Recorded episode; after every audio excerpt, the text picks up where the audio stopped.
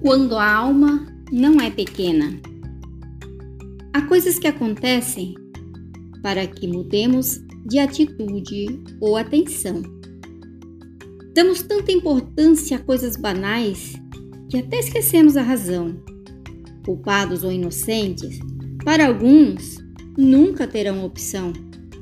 Enquanto isso, dentro do peito, chicoteia um afoito coração que bate sem saber o porquê, num peito que apanha sem nada entender. Por que é tão difícil entendermos as razões e os porquês dessa vida tão simples e que o nosso descontrole tanto complica? Quase nada no mundo tem a forma e as cores que queremos, porém, tudo se encaixa quando a alma não é pequena.